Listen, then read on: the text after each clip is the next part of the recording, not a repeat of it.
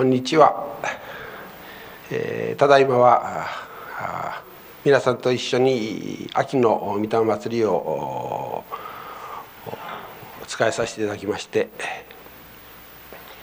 えー、昨日は久しぶりのこの地方に台風が参りまして、えー昨夕から今朝にかけてだんだんとご信者さんのところで、えーまあ、少し被害に遭った方もだんだんとありまして、えー、今日はその後片付けや大体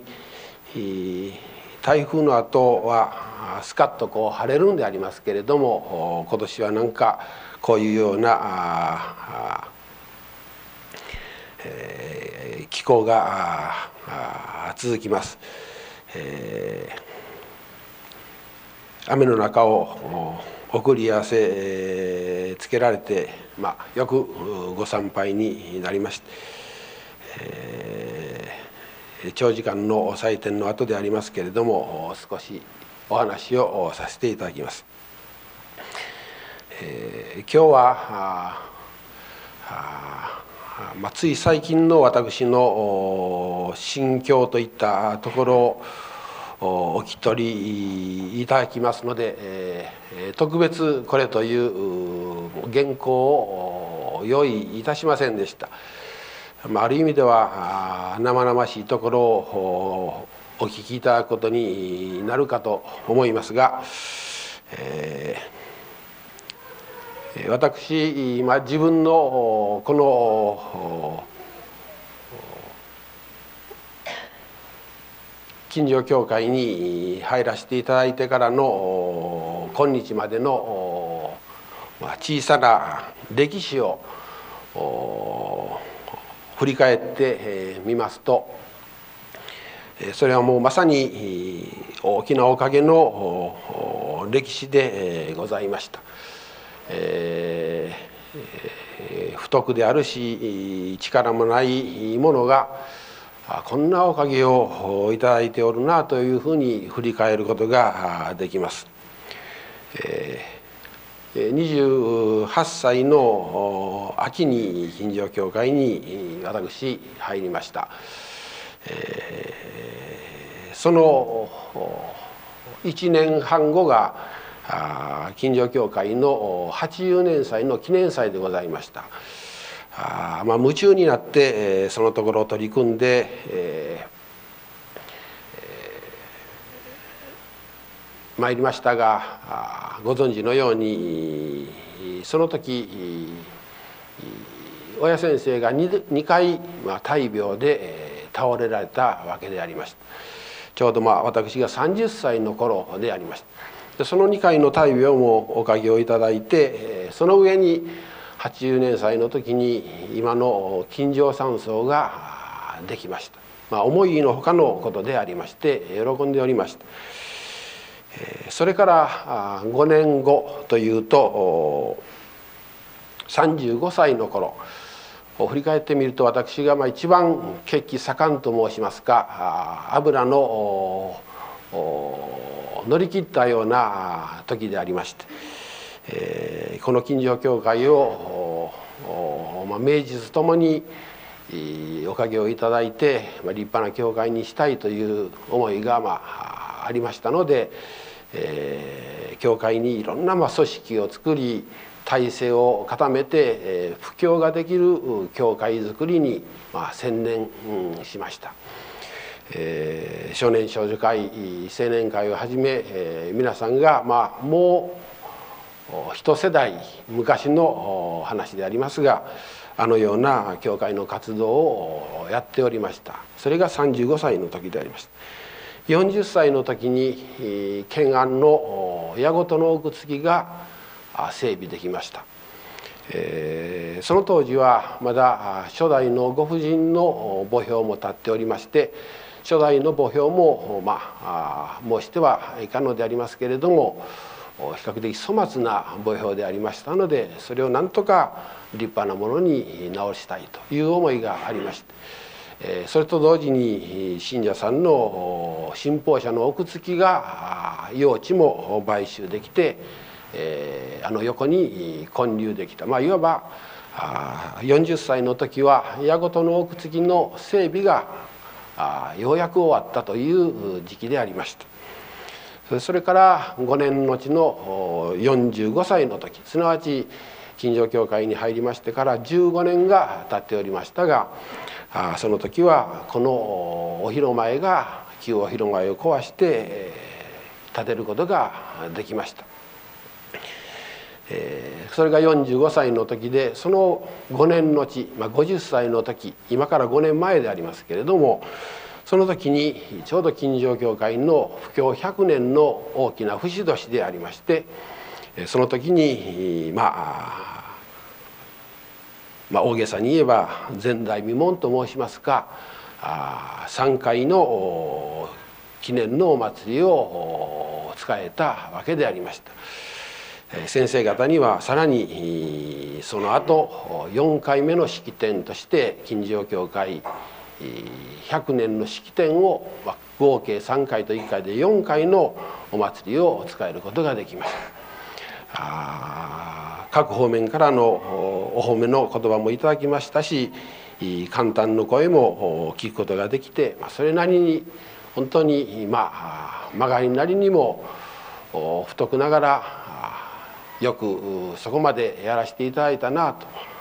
もちろんそれは神様のおかげでありますから私ごときことではありませんけれどもま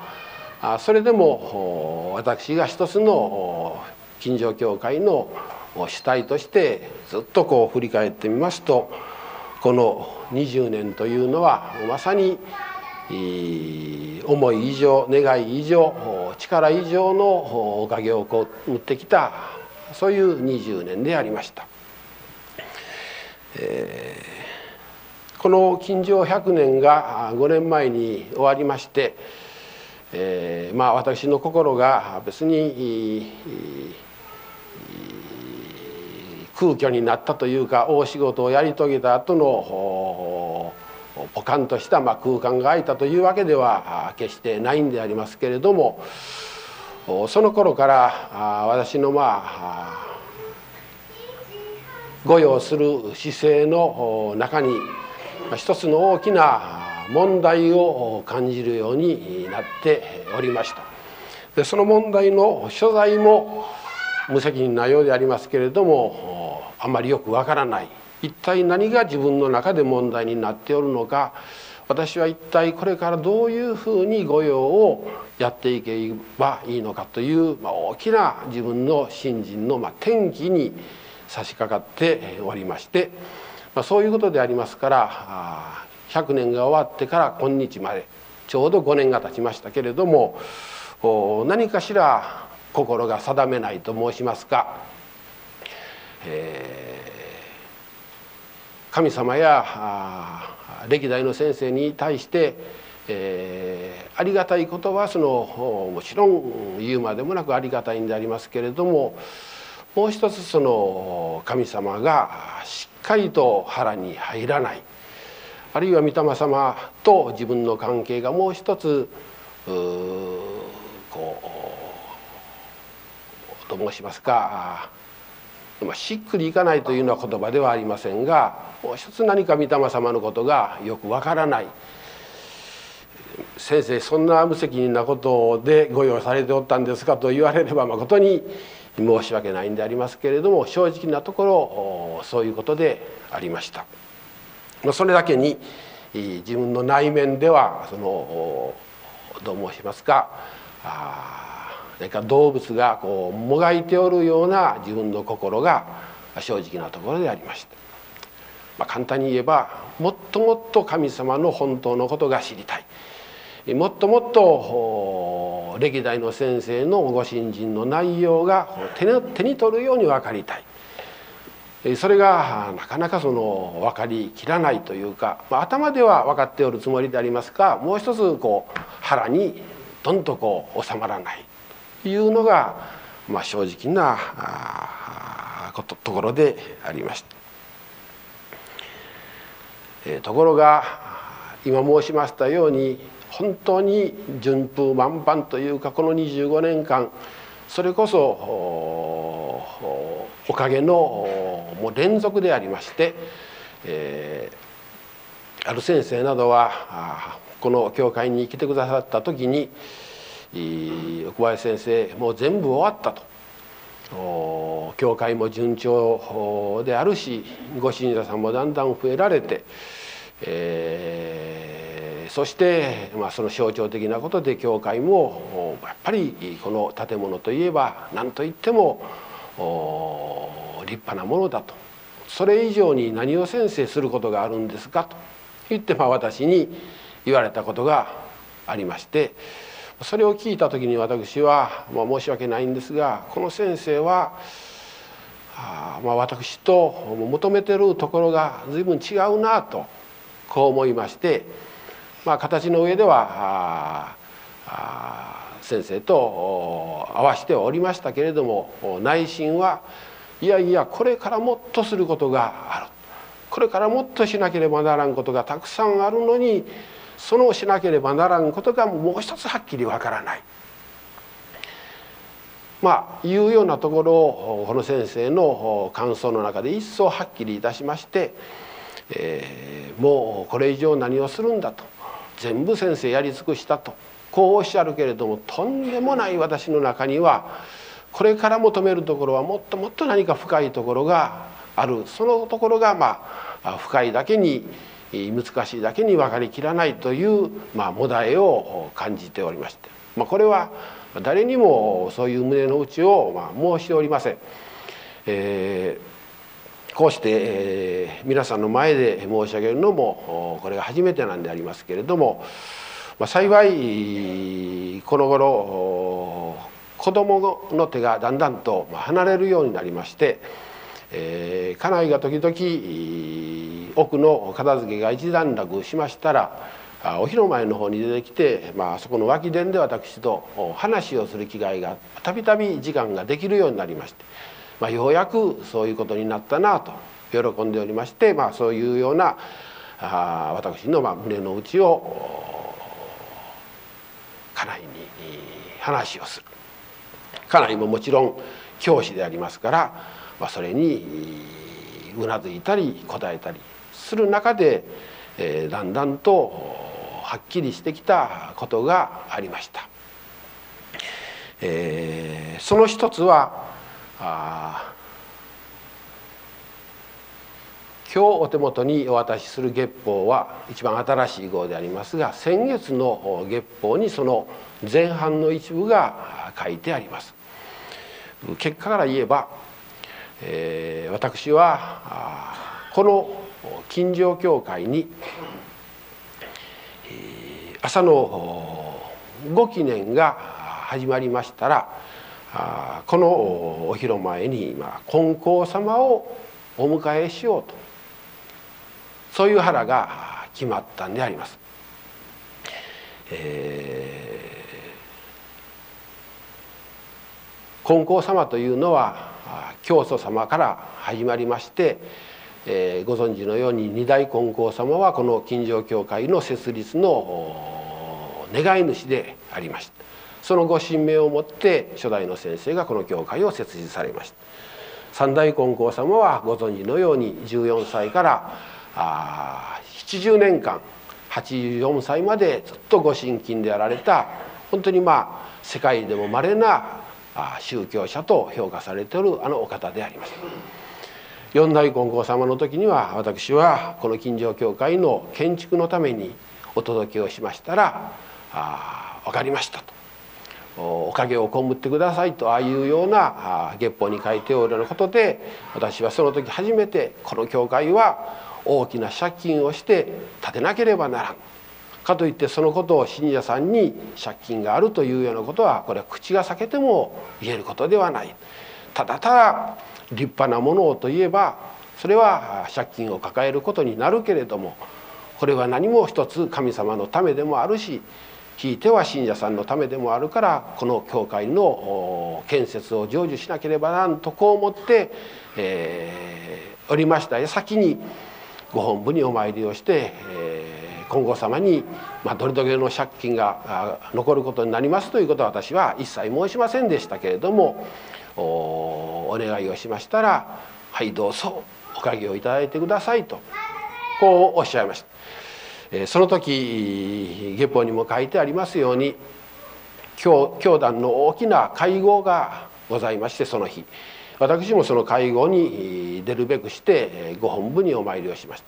その会合が始まりますともうなかなか機会がないと思いましたので私はその会合が始まる前に金剛様のところにお結会に行きましてそして教会の建築のことのお取り次ぎをいただきました。そうするとその様子を全国からまあ偉い先生方がその日集まっておりましたので私がお届けを申し上げるその答えてくださる金剛様の様子を、まあ、みんながたまたまお日の前でこう目を皿のようにして見ておられまして、えー、そして、えー、ま、私お取り次ぎが終わって、えー、金剛様の前を下がりますと居並ぶ先生方、まあ、よく今夜先生方は中には「奥林先生あんなふうな言葉を金剛様からあなたはいただくのか」と。言うて、えーまあ、びっくりされました。まあ平たい言葉で言えば中には先生方の中には「あこれは奥林さんあなたへこいきだな」と。私たちがそのお届けをしても「んはい」っていう程度でそのなかなか声をかけてくださったりその一緒にご記念をしてくださったりというようなことはもうもう本当にびっくりをしたとこう先生方がまおっしゃる。またその話題が2日間にわたって会合がありました。もう持ちきりでありまして奥林先生何かあ大きな願いがあるんですかとこう聞かれましたので実は今教会の建築のことでまあご信者さんと一丸になってまあやっておりますとあそういうことだったのかというようなまあことでありました。そのことを私この5年間の中特に悩んでおりましたこの12年の間にもう一度思い起こしまして先ほど申しましたように朝ご記念を始めます時に金光様にここの教会にお出ましをいただく金光様が新幹線に乗って来てくださるという意味ではないんですね。金光様のその取り次ぎをしてくださるその金光様のお徳をこのお広前に迎え祭るそういう思いで私がこれから御用させてもらう。でたまたま実は教会の神殿の造りというのはご存知のように正面に神様があります。向かって右側に今日お祭りをしました御霊様がお祭りしてあります。そして、えー、向かって、えー、右側あ失礼左側が御霊様で右側は実は前のお広間もそうでありますが、まあ、全国のお広間どこもそうなんですがここは荒木の間という一つの部屋になっておりますそしてこの部屋を板障子って言いますか板戸で囲ってありまして、えー、その荒木の間を使う時だけその板戸を取り外してあるお祭りをするそういうためのこの部屋に一応なっておるんです。それをまあ荒木の間と言います。荒木という字はあ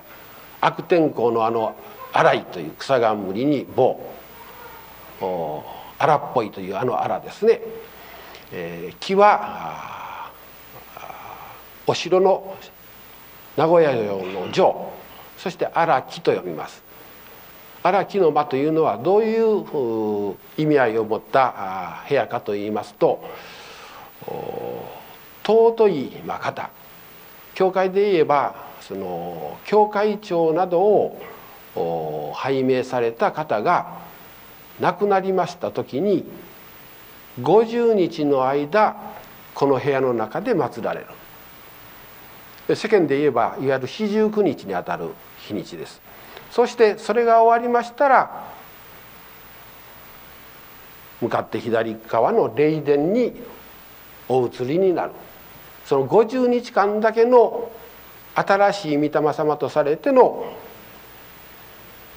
まあお城と申しますか建物。それがこの荒木の間という意味なんです。ですから普段はこれはこう図書字で締めてあるようになってありまして、まあ、例えばまあ親先生がもしまあお隠れになると言えば4代目の教会長であられましたからここの荒木の間で50日間お祭りさせてもらう。それが終わりましたら歴代の先生方と一緒に御霊様の方にお移りになるという意味なんです。これがこの荒木の間というところが私はこの教会を作ります時にその荒木の間ということのそのためにここをどうしても荒木の間にするというそのまあ思いと申しますそういうものがもう毛頭私はなかったんです。ここはもう最初からそう図書寺にしないで開放させてもらおうとお昼前を広く立派に見さすお祭りさせてもらうためにその荒木の間は作らないとこう思っております。それじゃどうするのかというとまあそういうふうに質問された方もありませんけれども私の中では、まあ、もし問われたらどうしようかと言ってこれに使うというそういう案も別にない。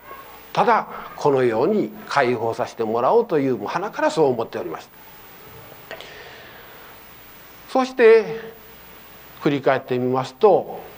先ほど申しますように金光様を毎朝毎朝お迎えをする。じゃあどこにお迎えするのか。ということになりましたらああこれは神様がお祭りしてあり御霊様がお祭りしてあるその真横すなわちこのお結界のお取り次ぎをしてくださるそのお結界の真後ろのところにここに金剛様に来てもらうんだと、えー、来ていただくには少し立派な椅子を用意させてもらおう。そしてその上には膝掛けを用意させてもらおう。お昼になったらお茶を差し上げよう。そして夕方金光様がお引けの時間、まあ、4時ぐらいですね。そうなったら金光様にまたご本部にご霊地に帰っていただこうと、まあ、そういうふうに腹を決めました。そういうことで身近に金光様を私の心の中に頂いてでそのお得によって私がこれからご用させてもらうんだと、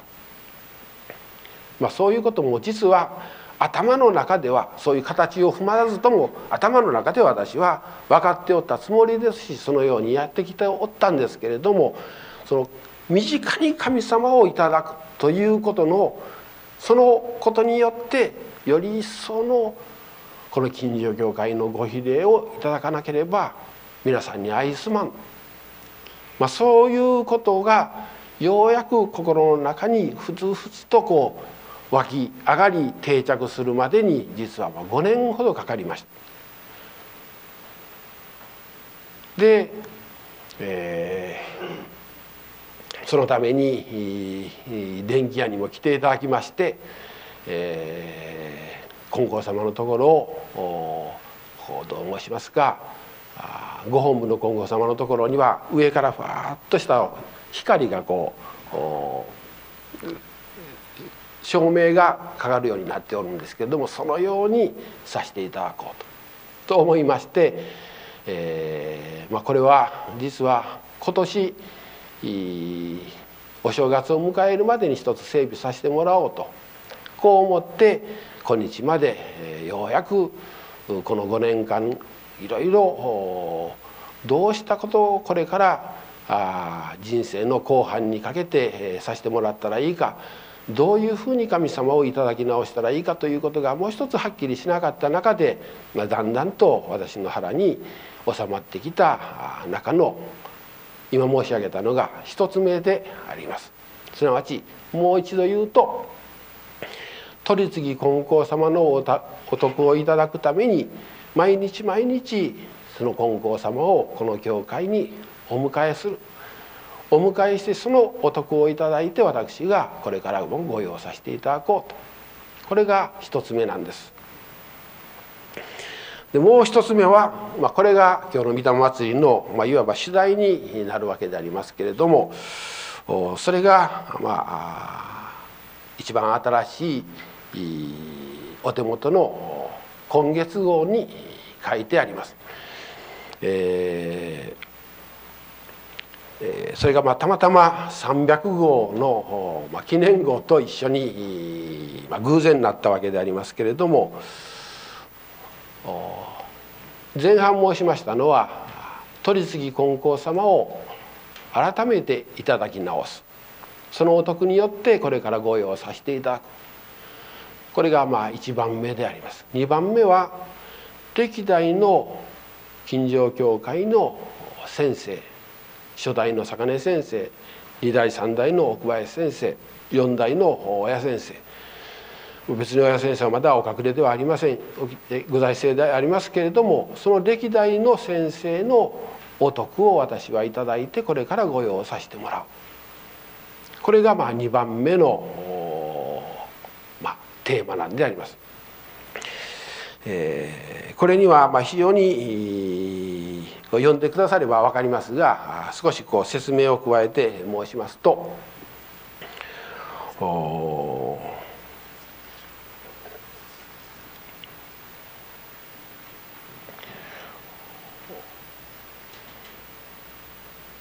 金城教会の二大教会長と三大教会長のご子息に奥林幹夫先生という方がおられましたことは皆さん、お聞きだと思います。でこの奥林幹夫先生は若干25歳に昭和20年の3月19日に被災されてお隠れになりました。まあ、その時のその両親であられる二代先生三代先生は比較的遅い時のお子さんでありましたからあその時はおそらく60代後半かあ二代先生はもうおそらく70代であられたと、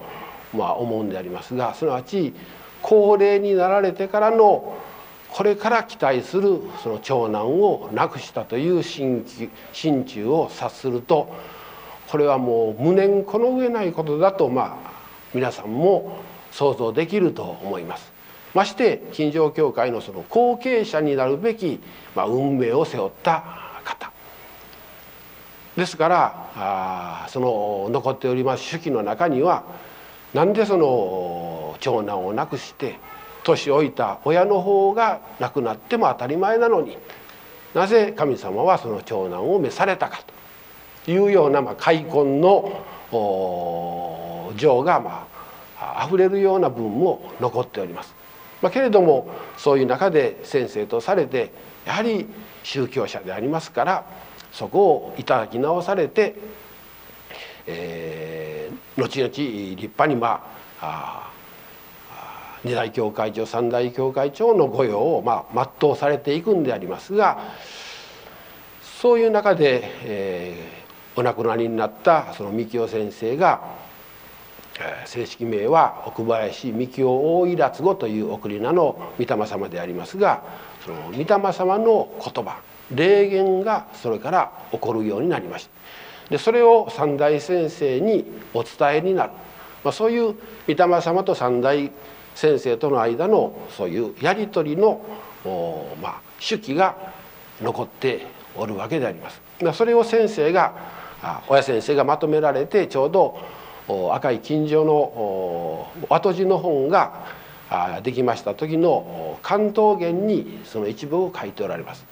でそれを守っておられない方のために今月号にその一部を紹介してありますがどういうことをその戦争で、え、亡くなられたその三京先生が母親である三代教会長先生に申されたかと言いますとまたくさんそれはあるんでありますけれどもその中の一部に、まあ、帰ってゆっくりお読みくださればいいんでありますけれどもたくさんのそのお言葉があります中で、えーえー、そんなある日姉さんには一生苦労と心配はかけさせない」と三代先生に言われた。三木明先生のその御霊様がですね言われたでそれと同じ時に金城教会の後継者はすなわち後継者が亡くなったからあ親様である二代様と三代様は非常にご心配され嘆き悲しんでおられたわけでありますがそのことはもう霊界では決まっておりますというような言葉を告げられるわけであります。でこの前後のことはまた本に詳しく書いてありますがよく考えてみましたらその後継者は実は私になったわけでありまして、えー、お隠れになった昭和20年あるいはその後数年の間にこのお言葉が三大先生に下がったとすると実は私はまだ3歳か4歳これからどういうふうになるかということもわからない。しかも金剛様の先生になって御用するかもわからない。その時にもうすでに霊界では決まっておる。というこの不思議を、まあ、私がだんだんとですねどういうその不思議をどのようにいただけばいいんだろうか。これはただの偶然とかあるいは中に立ってくださったのが白神先生で白神先生がこの教会の後継者にとただそう言われたから来たんだというようなことではないもっともっと深い意味があるんだろうとまず考えさせてもらったわけです。そのことにまた関連して申しますと私の父は、えー、ちょうど私が金城教会に後継者に入りましたアクル年に亡くなりました。わずか60歳でありました。で父は6人の子供を抱えてその子供を成長させる、まあ、そんなことは世にもいっぱいあることだと。それ以上にたくさんの戦後ご信者さんを抱えてその人たちのお取り次ぎをしながらこう助けていったということ。これも大きな働きでありますけれども教会の先生とされて教会長とされて御用していくのはこれもまた世間にもあることだと。ところが父はそういうようなことの上にさらに難波教会親教会になるんですがその難波教会のその御用のためにはもう私たち子供心にもよく分かっておりましたがもうなりふり構わずその親教会のために尽くすというようなところが父にはありまして。えーまあ、これは文章になったら困りますからこういう言えばパッと消えてしまうようなことであえて申しますとね、えー、父がその親教会に御用をする御用の中にはもういろんな御用がありますけれども戦後親教会とされても非常に困られました。あ何百という出足の孫教会を抱える大きな教会でありますからそれらの人たちが復興していくために、まあ、父は奔走したりもうその御用のためにもうお供えをそのどう申しますか考えるというようなところはもうほとんどない。それで母が私たち子供にうちの先生は難波難波と草木もなびくというその民謡があるけれどもあれは佐渡へ佐渡へと草木村びくというんですけれどもうちの先生はすなわち父のことでありますが難波難波へ草木もなびくようにもう全部難波に上がってしまうとまあそれはそういうことがまたできるお披露前であったからしたんでありましょうけど、まあ、そういう父でありましてですからまあそういうことは全国にも鳴り響いておりました。そのことで私たちもまた生野先生の松島の先生のお子さんですかと言うて私たちもまたいい目を随分させてもらいました。でその父がちょうど晩年になりますけれども父が55歳ぐらいから60歳ぐらい60歳で亡くなりました。その5年間ちょうど私の年齢は大学を出てからこの金城教会に来るこのまでの間に私によく言った言葉が3つほどありました。それもこの月報に書いてあります。どういうことを父は言ったかと申しますとその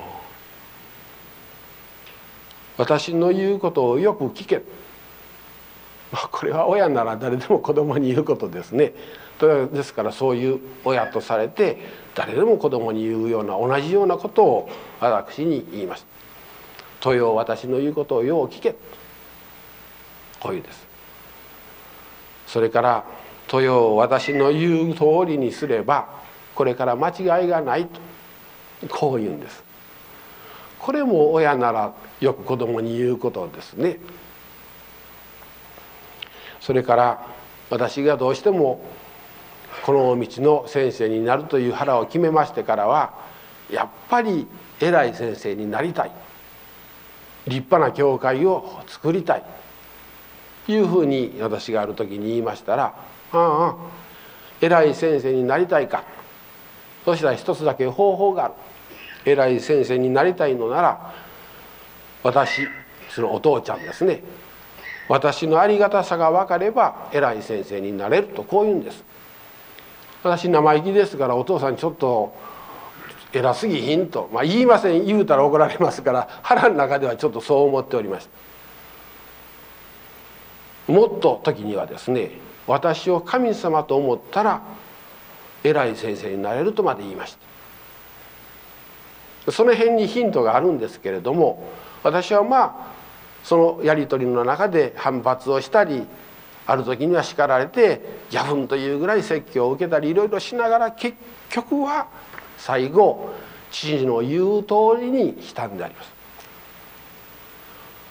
すなわち父の言う通りにすれば私の私の言う通りにすれば間違いないということにとうとうなってしまった。どういうことか。その間違いはない。先々のこと間違いがないというのは私の身の振り方でありすなわち近所教会に入ったというご縁でありそれとセットになっておった私の結婚も結局は父の言う通りのこととして運ばれたわけです。そして今振り返ってみますともうあれから25年が経ちました。それを振り返ってみますとああやっぱりあの通りにしておったからこのような今日までおかげをいただいてきたなと。もうこれは疑う余地がない。そしてまあいたずらに年月が過ぎただけじゃない。私はあの時に父が言った3つのその言葉。その言葉の後ろに父が言わなかった言葉を今確信して父はこう言った。私の言うことをよく聞け。これだけしか私の頭には入ってないんですけど今振り返ってみましたら父はあの時に私の言うことをよく聞け。間違い、えー、神様がそうおっしゃるんだからと。と知事は言っておったんだと思う。ところが二十いくつぐらいの新人の境地ではその神様がおっしゃっておるんだからというのが私の腹に入っておらん。私の言う通りすれば間違いはない。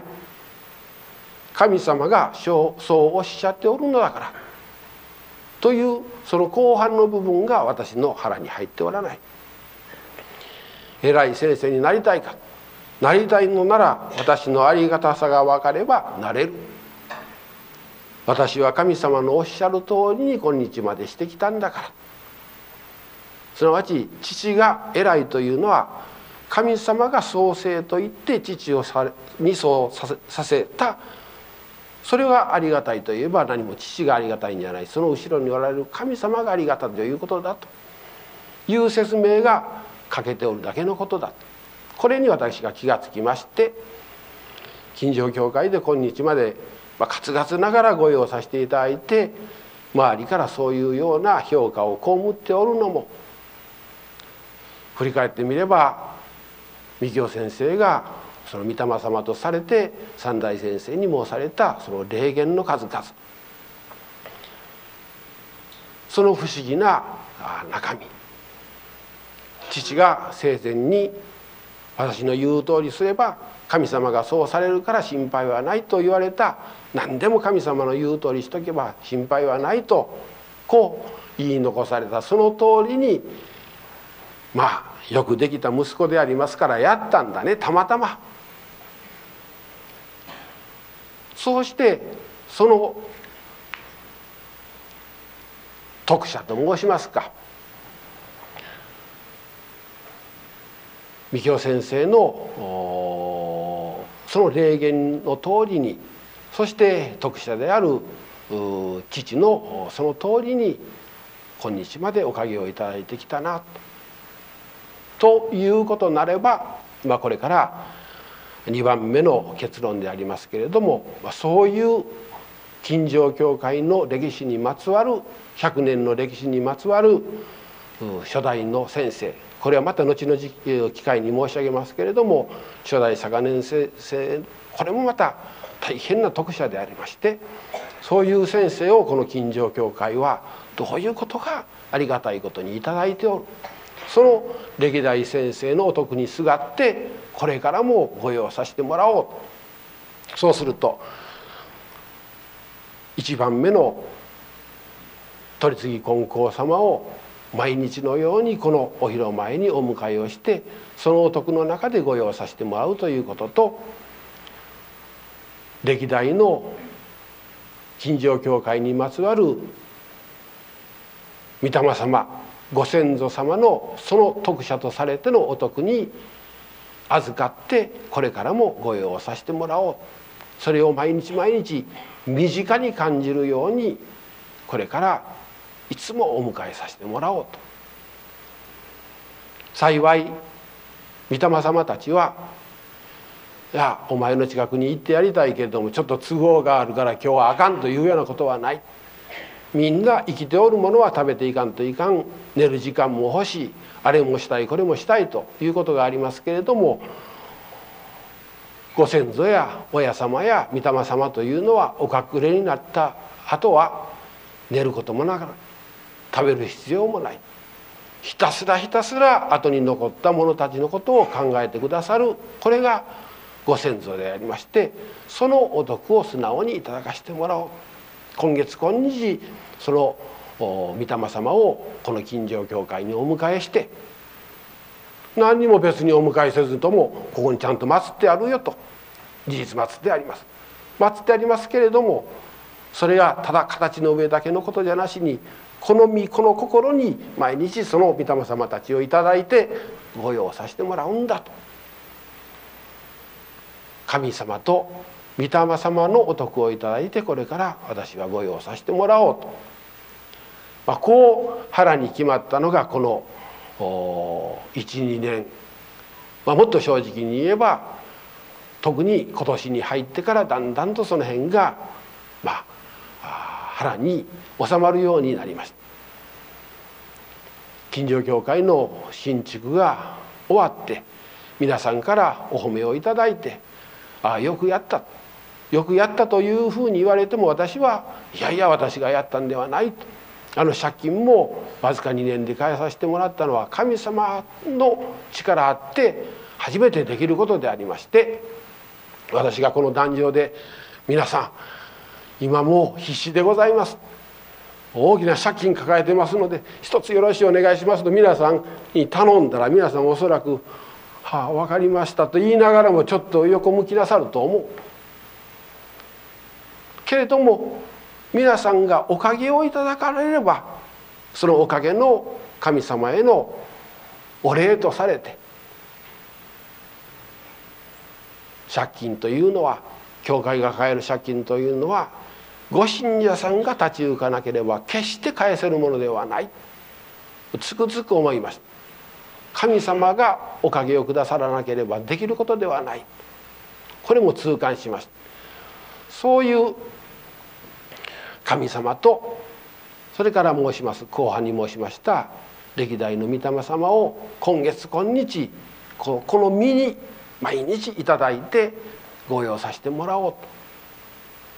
そうするとひょっとしたら明日ぐらいから私の中に御霊様が現れられて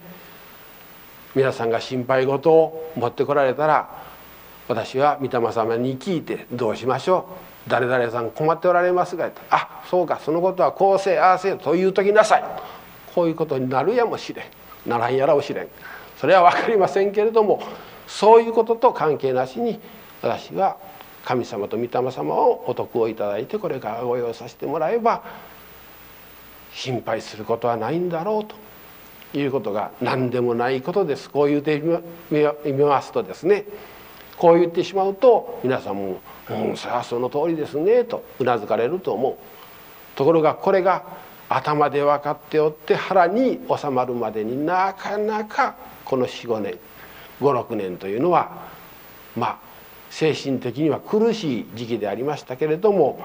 あむしろ人生の今度後半の御用に向けていいことを気づかせていただいたなとまあ思っておるその一端を皆さんに聞いていただいたのが今日の御霊祭りの今日はでございます。えー、今まで25年間形の上で本当にもう自分の力とか自分の思いからすればもうはるかに超えたおかげを今日までいただいてきましたけれどもやっぱり私が御用させてもらうという意味において形だけじゃない今度私の心の中に本当の信心がピチッと腹に収まってこれから御用していくのと形ばっかりを覆っていってそして良かった悪かったと言うて喜んだり悲しんだりすることでは神様はやっぱりダメだとおっしゃる。どうぞその身からその心から誠をいただき直して今後の御用に当たってくれと。そうでなければ歴代の御霊さんもおそらくそのことを願っておられたとこう思いますので、まあ、そういうようなところを聞いていただきましてもう少しまた機会がありましたらその都度考えるところ補うところをまたお聞き取りいただく機会もあろうかと思いますけれども今日はそういう意味ではあまりにも最近のことでありますから話の筋合いが、ま、ちょっと乱暴なまま十分咀嚼しないままの今日はで、あったとその点は失礼をお詫びしたいと思いますけれど大きなところで一つあ今先生はこういうことで、えー、悩んでおられてこういうことで、まあ、一つ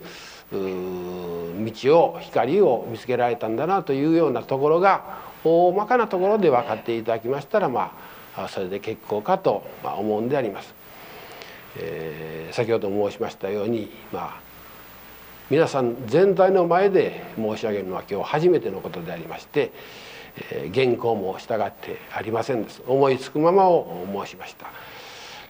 その一端が分かっていただければ、まあ、今日のお祭りの今日はになるかと思います。長時間ありがとうございました、え、それからその最新の月報はお結界の前に置いてございますので、えー、いただいていただきます、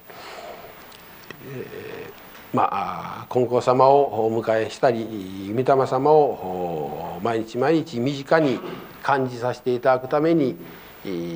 その向かって右側のところに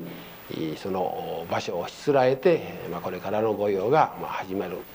こういうことになろうかと思います。どうぞ今後ともより一層皆さんおかげをいただいていただきますようにそれぞれのところで頑張って新人を進めてくださいますように分からんところがあったら遠慮なしに聞いていただきまして、えー、皆さんのところで、え、おかげがより一層多いように、私もご用精進させていただこうとこう思っております。今日はありがとうございました。